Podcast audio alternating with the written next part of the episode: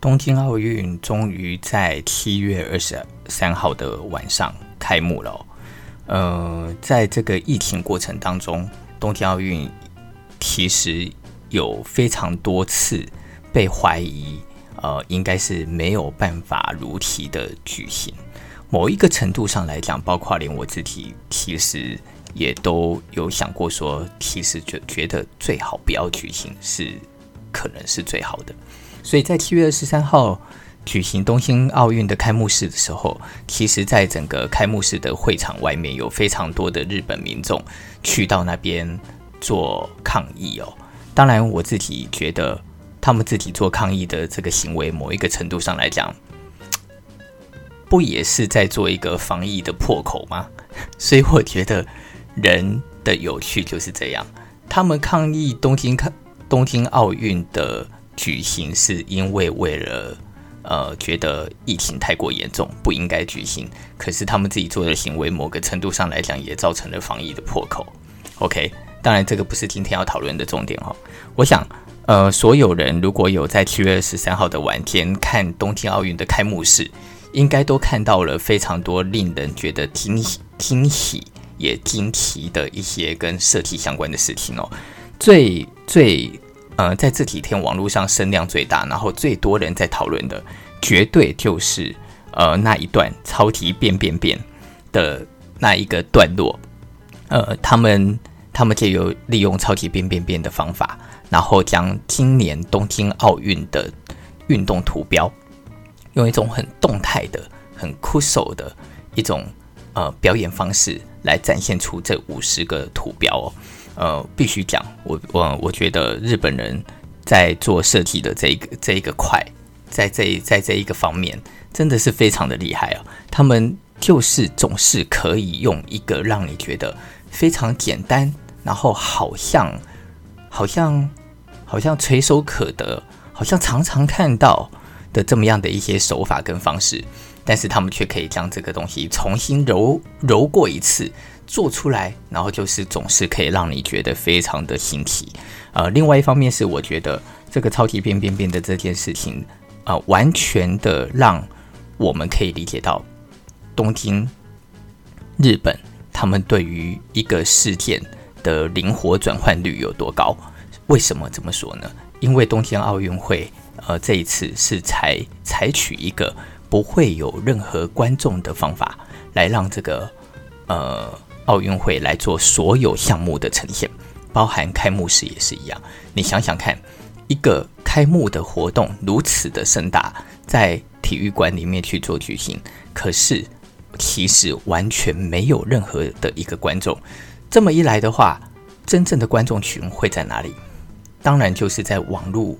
前面。在手机前面以及在电视前面的人，对吧？所以呢，他借由这样超级变变变的这么样子的一种呃影像模式，他就将所有的影像变成了一个小方格里适合观看的模式，来形塑出这一个表演的节目。你不觉得这非常的聪明吗？他完全连接了一个真实的。表演形态，但是又将这个表演形态跟这个世界的网络连接去做一个接轨，所以我必须说，我觉得日本人在这些所谓呃做设计及做行销来讲，是实在是非常的聪明哦。那么这次的这个奥运会的部分，既然我们都讲到刚刚那个超级变变变的活动，我们就来讲一下那个那一个这个图标。那这个图标呢，它的本身呃，在今年。它是以那个广村正章他来设计静态的图标，那么他所设计的这个五十个静态的图标，好像到了二零二零年还是二零一九年的时候，在借由井井口浩太的部分，由井口浩太浩太来将这个本来静态的图标，再将它设计，呃，然后重新制作，变成了一个动态的图标。所以，我们现在在东京奥运会里。在各个项目里所看到的这个图标，都已经不是本来完全静态的样貌，而是是一个会动的样貌。那么这个部分，据说，呃，这个是好像历历年来历史以来第一次有奥运会做出动态的图标。另外一方面呢，在广村正章所设计的静态图标的部分，它完全都是去向一九六四年的东京奥运会的第一次使用静态图标的部分去作为一个致敬哦。所以，你如果认真去把呃一九六四年东京奥运会的静态图标给搜寻出来，再来看这个广村正章所设计的图标，你会发现广村正正章它将一九六四年东京奥运会的图标。利用了一个让线条更柔化、简化的方式，然后但是让整体的图标的形态啊，以及一种精神感，完全是呃延续一九六四年图标的某些呃精神上的符号的样貌，来作为一个改进哦。那在这里，你就会很明显的看见他们在做的东西，让你感觉到。很明显的具有某个程度的相似性，可是你认真一看细节，你又很明显显的看见新的设计，它的确在整个的线条感上面，以及呃整个比例上面的调配变得更加的柔顺，以及更加的现代了。我想这个一直以来就是我们在看待所谓的日本面对自体文化以及自体历史的部分，很很长、很精彩的。会去将这些东西给保有本来的传统，甚或是保有本来的呃某些影子，再将这些东西糅合之后，加入现代的观点，去产生一个创新。我觉得这个一直以来都是我们所看见的日本最为厉害的部分哦。当然，如果单单只是去讲这个这样子一个图标的事情，我觉得它还不足以去呃。表达出我觉得这一次东京奥运在设计力上面，他们如何强烈的去展现自己设计上面的国力哦。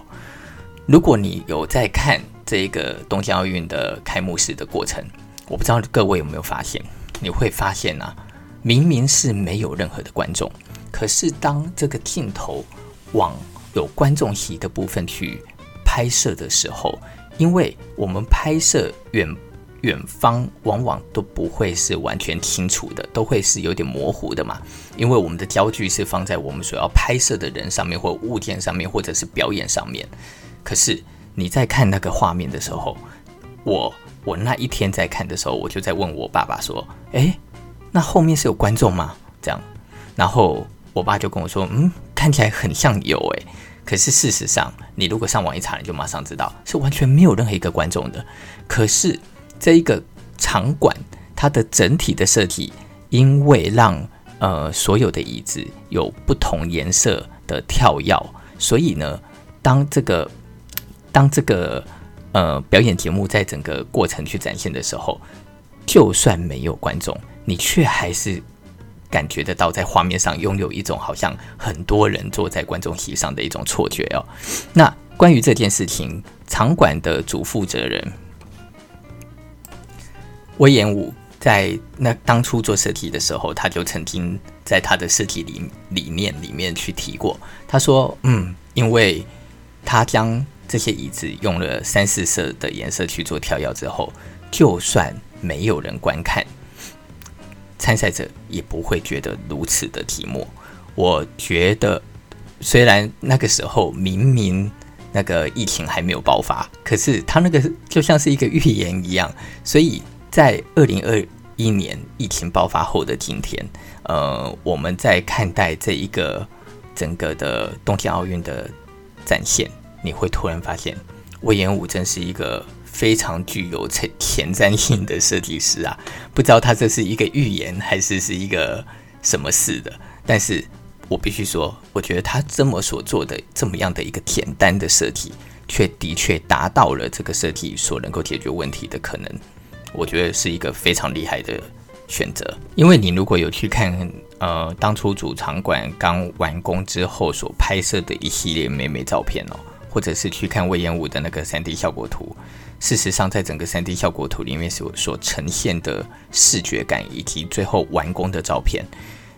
完全没有空无一人的一个运动场馆，你在看起来却的确很像万头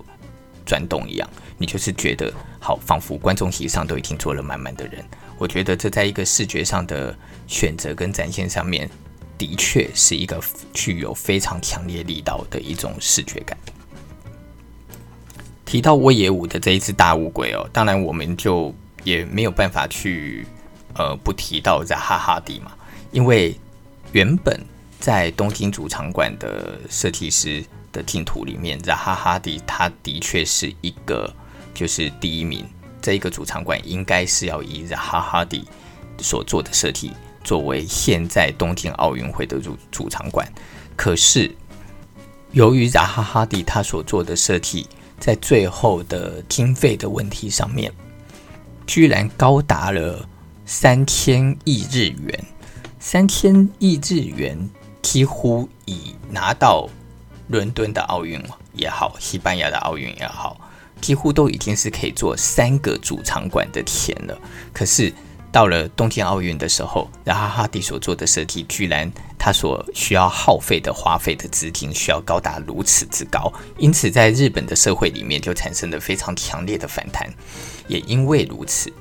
呃，日本人就开始决定要把扎哈哈迪的设计给换掉。呃，换掉了之后，才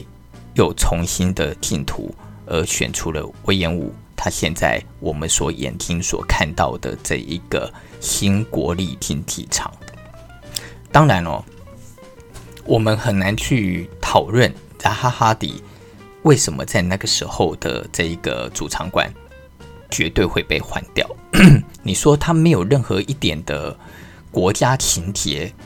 嗯、我个人认为我也不太相信哦。我觉得以日本这么样的一个国家来讲，我要在二零二零。二零年来举办一个新的、再一次的东京奥运，在整个国家的经济萧条、泡沫经济、整个国家颓靡之后，要再重新振兴的这么样的一个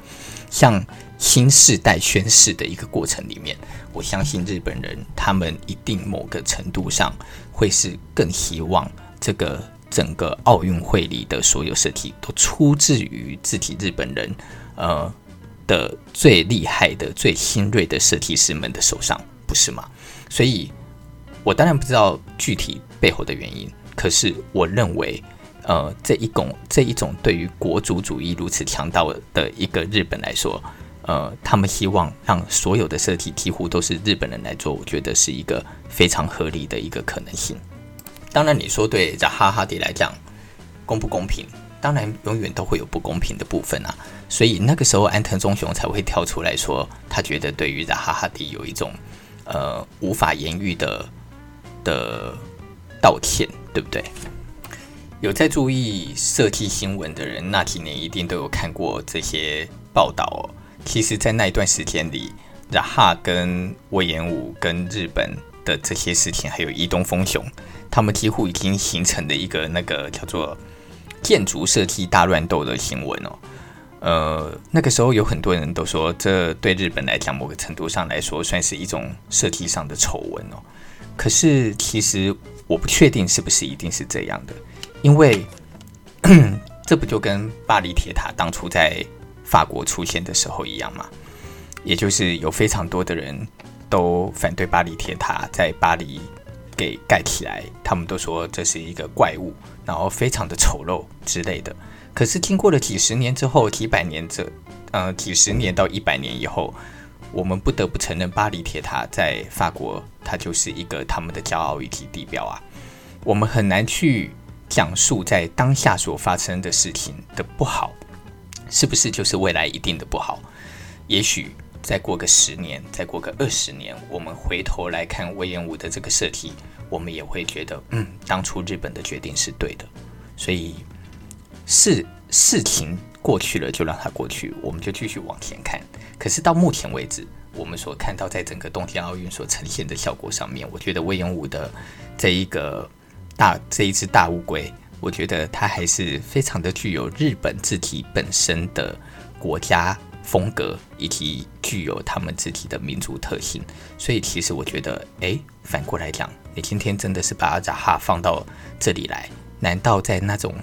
呃属于东京与日本的气质上，真的就会符合吗？我觉得事事没有绝对，可是既然已经拥有了，我们就要认为它是最好的。毕竟比起过去我们在非常多的国家所看见的那种，为了想把现代化、几何性或者是流线造型啊这么样的一种好像仿佛具未来感似的呃一种体育馆的设计模式，我觉得隈研吾在这一次的整个体育馆的设计上面，让人觉得带有一种很奇怪的呃传统感，然后这种传统感，它又利用了一个木构造的结构来做整个。呃，竞技场的一个设计，让人觉得好像就是带有呃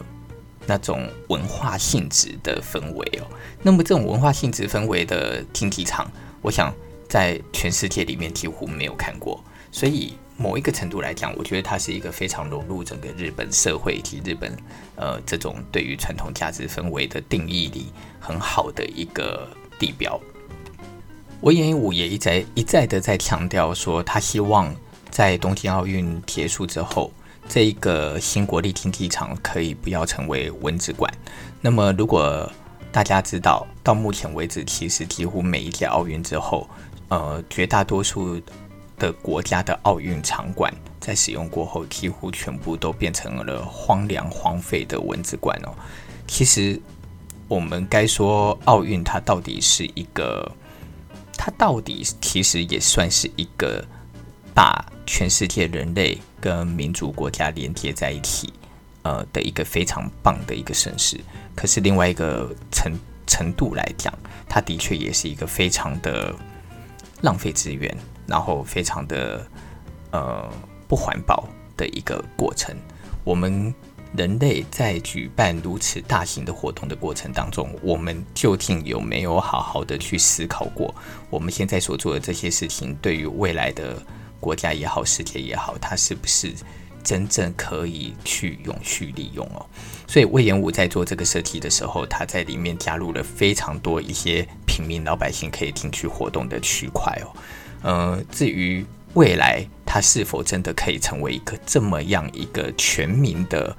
的运动场，这个我们必须要靠时间检验才能够知道。那当然，在整个奥运的里面，并不是仅仅只有这么样的一个场馆，还有刚刚那个图标可以被讨论。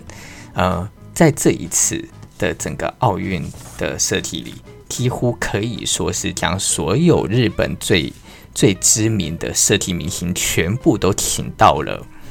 呃这个奥运盛事里面去帮忙做设计。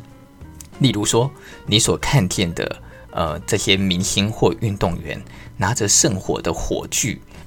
便是由日本的另外一个设计大师提纲德人所来操刀的。说到提纲德人，我想可能比较多的人对他不是太熟悉哟、哦。呃，他我对他的作品印象最深刻的就是他很善于利用，例如玻璃。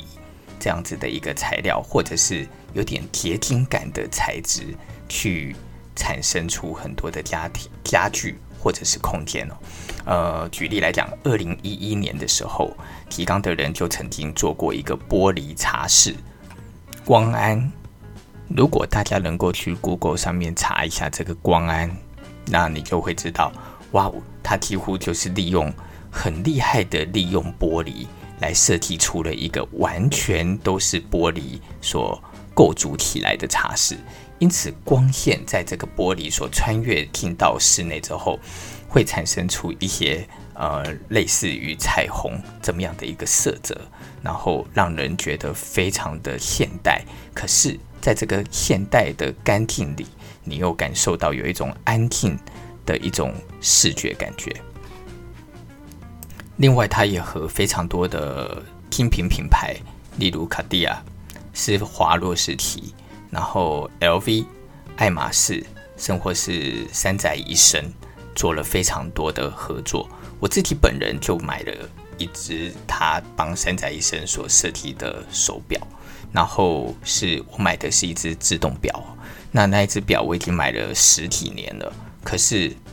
戴到现在。我依然还是觉得那只表非常的耐看、好戴，而且非常的实用哦。所以，呃，大家有兴趣可以上网去 Google 一下提冈德人这个设计师。那么，他这一次所设计的这个冬奥火炬呢，它是借由一个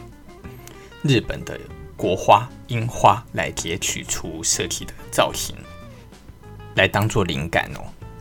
而里面比较特别的部分是，它的整个火炬的材质是从二零一一年的东日本大地震海啸之后临时搭建的房屋的这些铝材，来把这些废弃的材质重新收集之后再度利用。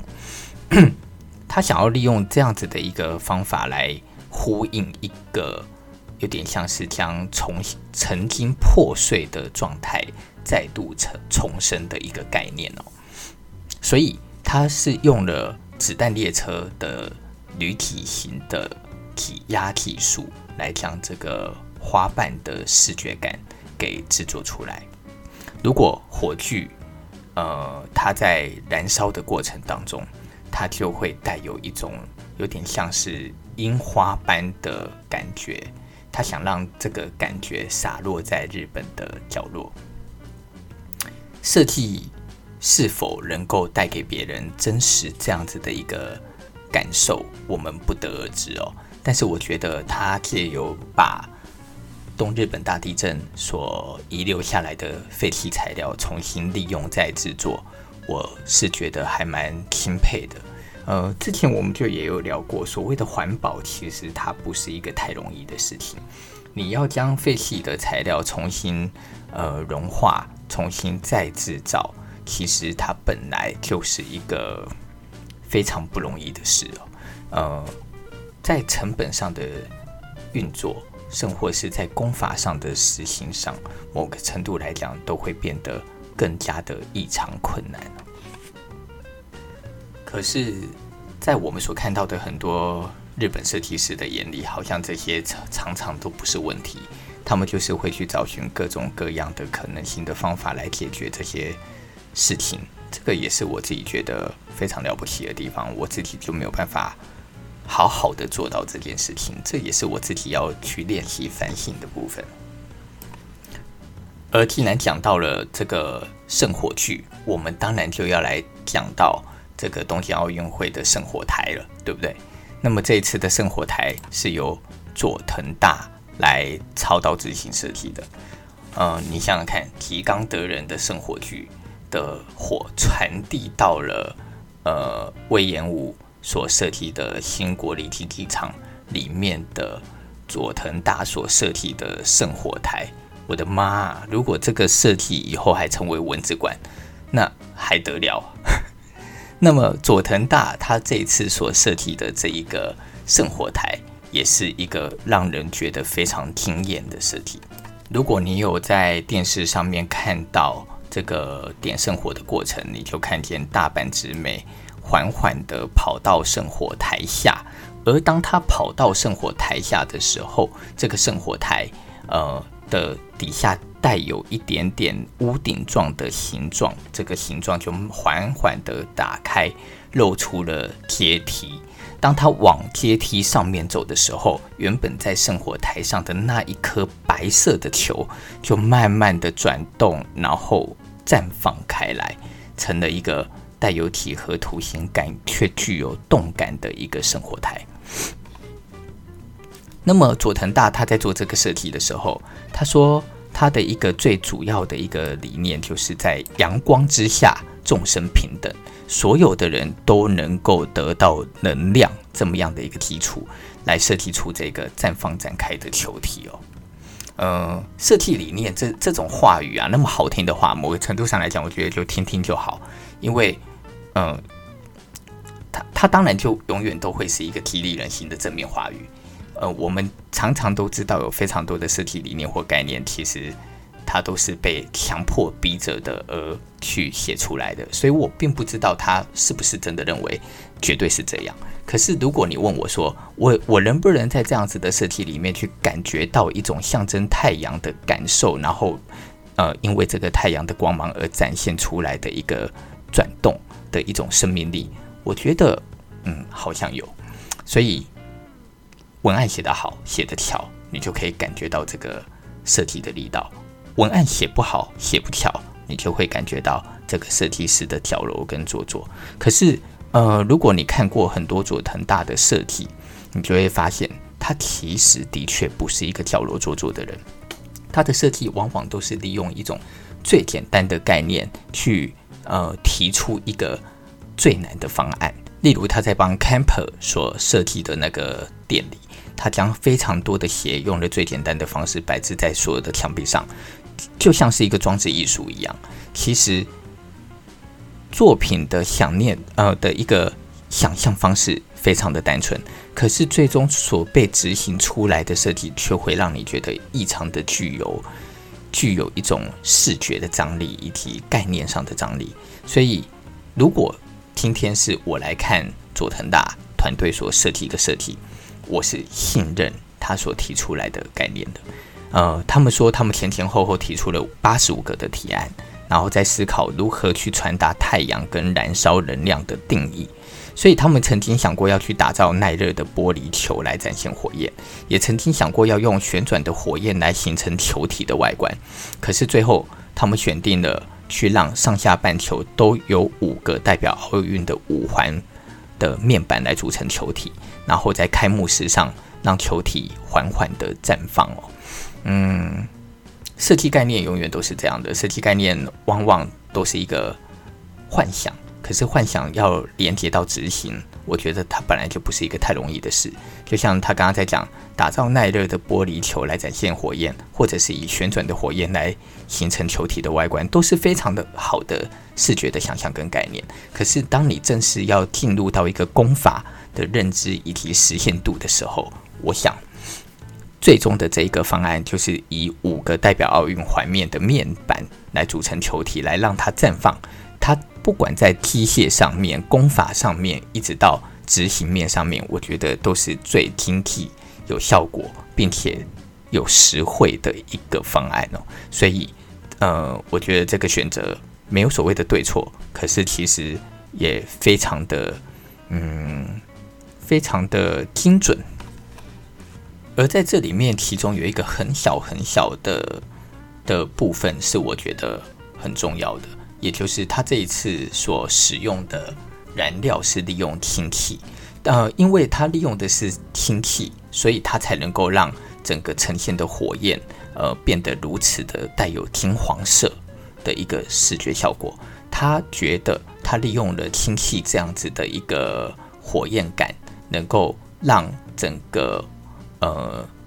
圣火台在燃烧的过程当中，是变成一个更为环保的状态，因为氢气燃烧之后是不会产生二氧化碳的。这跟过去呃历届的奥运会的圣火台使用的是丙烷来作为燃料，是一个完完全全不一样的事情。在这里，我我不知道大家有没有感觉到，一个厉害的设计师是，他是不会被任何东西所产生限制的。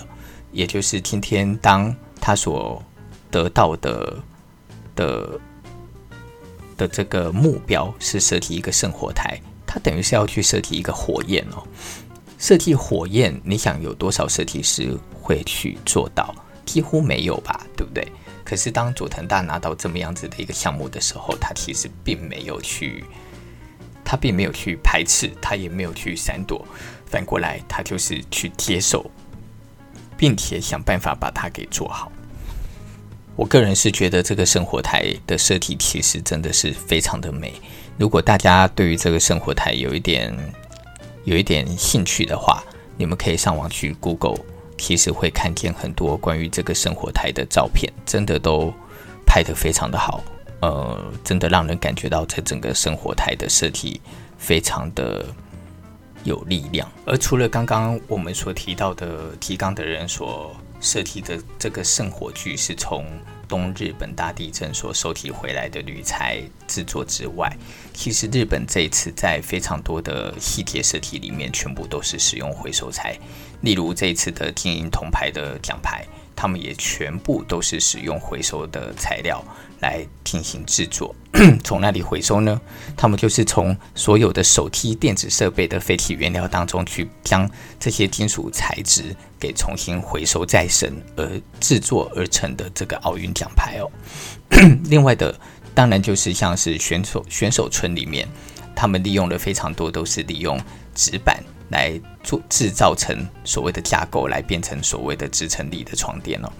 好不好睡？其实我真的是不知道。我想可能不确定，但但是我也没有睡过。可是我在网络上就看到了有一些说，就是有一些网络酸民就在那边讲说，诶，你利用了这些纸板怎么那么寒酸啊？等等等等的一些评论哦。我想这个也没什么好评论的，因为你没有睡过，你根本就不知道舒不舒适啊。搞不好人家所设计出来的这个床蛮舒服的。不也说不定呢、啊，更何况日本人他们本来就是一个呃非常讲究讲究于礼仪的人，呃，他们对待外宾所给予的使用的舒适度，我想呃相对于其他的国家来讲，一定是不会比较差的，所以我觉得很难借由它只是因为是纸板的设计，我们就来评判说他他们这么样子的一个状态叫做寒酸，对不对？另外一个让我觉得非常惊喜的一件事情，是很多人可能并不晓得的，就是在二零一四年的时候，呃，在日本的民间发起了一个东京奥运和服计划。那么，这个和服计划由民间的日本职人他们打造了两百一十三套的和服，是替所有的参赛队伍去做设计的。当然，台湾也在里面哦，呃。这这些和服，我我刚刚在前面我就讲，我说我觉得日本人就是一个最善于利用自己文化的特质去参加入新的新意，来将这些新的东西转换成为一个看似非常的具有文化代表性的传统东西。呃，在这一个和服计划里面。他就完全的展现了这个部分。首先呢，他必须要去将各个参赛国的国家民俗民情调查得一清二楚，然后再借由这些职人去设计出所有符合这个国家样貌的图像以及和服的花纹。这些图像以及和服的花纹，呃，除了利用传统日本人的呃呃这种。彩藤啊、图腾啊，以及绘画的展现之外，某些的图案，你甚至于会感觉到非常的具有呃一种现代感以及现代性。它并不是我们传统所看见和服花纹所应该会出现的一种呃氛围。反观，你有的时候你会在某一些国家的和服上面看起来，你就觉得。这个画作根本它就不是一个属于日本氛围跟风格的画作，它可能根本就像是一个西方画作的一个的一个转换而已。举例说明，像是英国的和服，它在上面就有呃什么莎士比亚的文学场景，还有零零七情报员，还有爱丽丝梦游仙境的花样图文。美国的和服上面还印有了五十个州的州花，象征好莱坞电影梦的胶卷，还有阿波罗计划的太空人跟星际图案。你不觉得这完全就已经是打破了一般所谓传统看待文化的定义吗？它反而是利用了非常现代的语汇，来将这些语汇再借由日本传统的模式去把它表达出来。这还不代表是新意，还是这代表的是复古？呃，这个我觉得真的很值得大家可以思考一下。当然，我们在今天其实一直都没有特别讨论到的，就是整个东京奥运会的主 logo 哦。那么，在这个主 logo，其实在当初的设计过程当中，原本是由佐藤佐野研二郎所提出的设计去去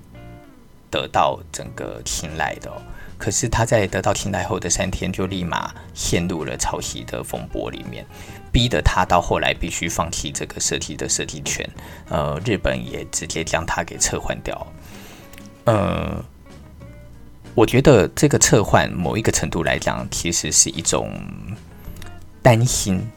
担心万一他万一他真的是抄袭，那么对整个国家的一个。奥运会来讲，就会蒙上一点点一种阴影，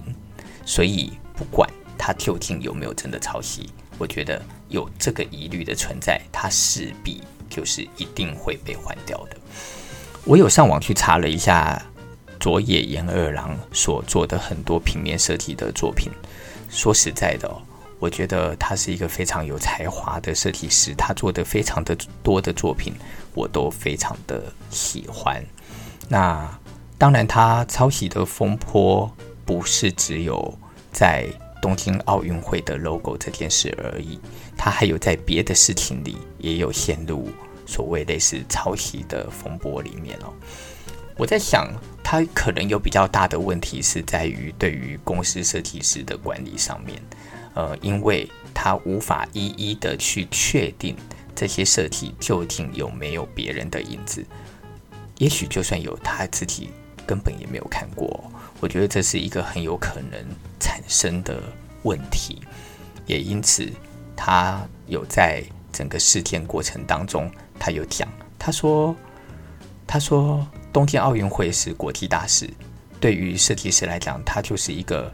呃，能够成名以及可以在世界被看见的最好的机会，谁会愚蠢到去用抄袭模仿的？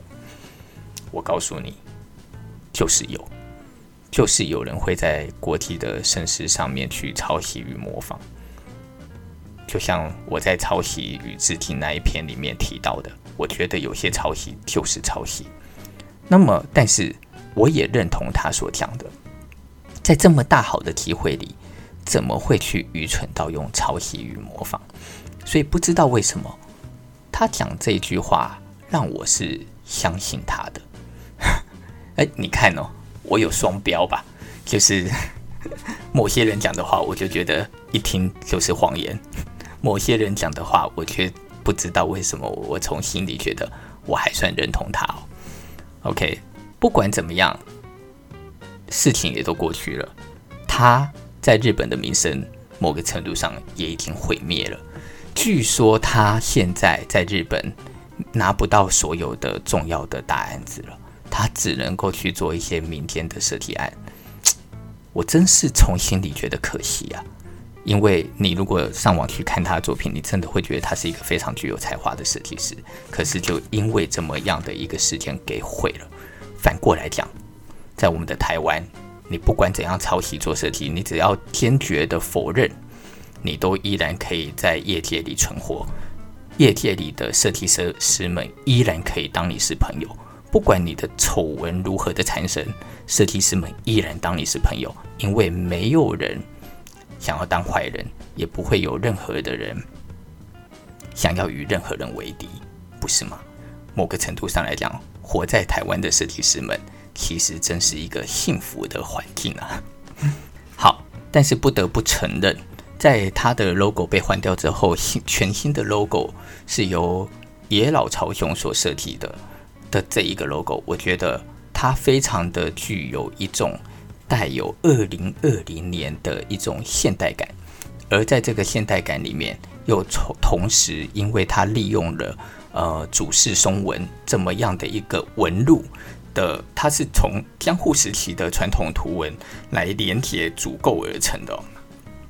我觉得它非常的带有一种现代全球化的一种视觉感的一种组构。呃，它仿佛将让这些图文呃连接而成，而变成了一个球哦。那么这个球，它其实它就像是各个国家、各个文化、各种思想。它虽然没有办法完全的克服，但是它却可以，呃，产生相互的连接，可以拥有一个多样性，可以拥有一种调和感哦。我觉得这个 logo 没有话说，的确是一个非常好看的 logo。当然，设计这种事情，它本来就是一个非常个人主观的感觉哦。例如，呃，刚刚我们才讲的。野岩二郎他所做的那个设计，我就觉得他在整个用色的配色上也带有一种对于过去时代的呃致敬感，所以你就会总觉得在这整个设计里好像存在着一种似曾相识的感受哦。所以这种似曾相识的感感受，你怎么样去定义它在面对现代的这个时代？呃，所能够反映出来的一种设计的氛围，这个就是见仁见智的问题了。奥运是一个全世界每四年一次最大最大的一个同乐会哦。在这个同乐会里面，全世界的每一个国家都会极尽所能的去将全自己国家里面最好的运动员派到这个盛世里面去，展现自己国家面对体育的努力以及争取的欲望。因此，它才能够变成一个展现世界融合以及公平性的一个最主要的象征。也因为如此，全世界的各个国家才会将这件事情看得如此的重要。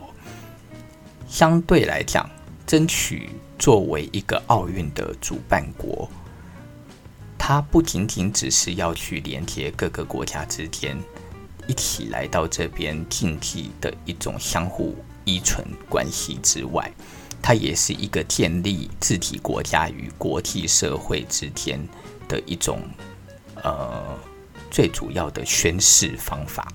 所以任何一个国家拿到了奥运的主办权，都会挺全国之力跟全国设计的能力，来将这个活动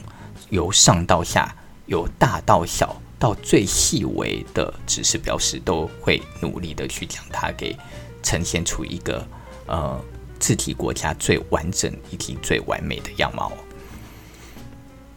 在这一次的奥运会里面，我们可以从日本在对待整体自己国家所要去呈现的设计，很明确的去感受到，他们试图要借由这一个奥运来让全世界重新看见日本。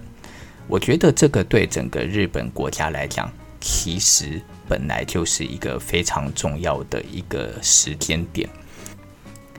因为从日本的九一一大地震之后，其实整个日本几乎到了一种仿佛像是被击垮的感受里面，在经历了这十多年的努力，重新再将日本的自信心重建起来，重新将自己与国际社会之间的关联性去产生一个连接，我觉得。呃，借由一个奥运会来重新宣示日本想要站起来的欲望，这件事情是可以在这一次的二零二零年的东京奥运能够看得到他们的企图心的。虽然被疫疫情所影响，因此这个奥运被延到了二零二一，可是你大概可以理解为什么在面对这这么样的一个疫情的状态里。日本的政府依然坚持要在二零二一将它给办完，因为他已经尽全力了，他必须想尽办法被看到。这个东西的一个心态，我觉得我是可以理解的。但是，它是不是最好的做法？这个我持一个保留的态度。但是在整个呃奥运会里面的所有细细节节、枝微末节的。用心程度，我觉得完完全全就是是一个可以被全世界感受到的部分。所以大家如果听了我这一期的节目，觉得诶蛮有趣的，其实我所找寻的很多的资料，在网络上几乎都可以看得见，也可以看得见很多的图片。呃，希望大家也可以自己去 Google，可以去看看这些资料。有任何的想法，也都可以留言给我，我们可以来找来讨论，会非常的有趣。呃，这里是废话有没有很多？我是阿年，我们下一次见，拜拜。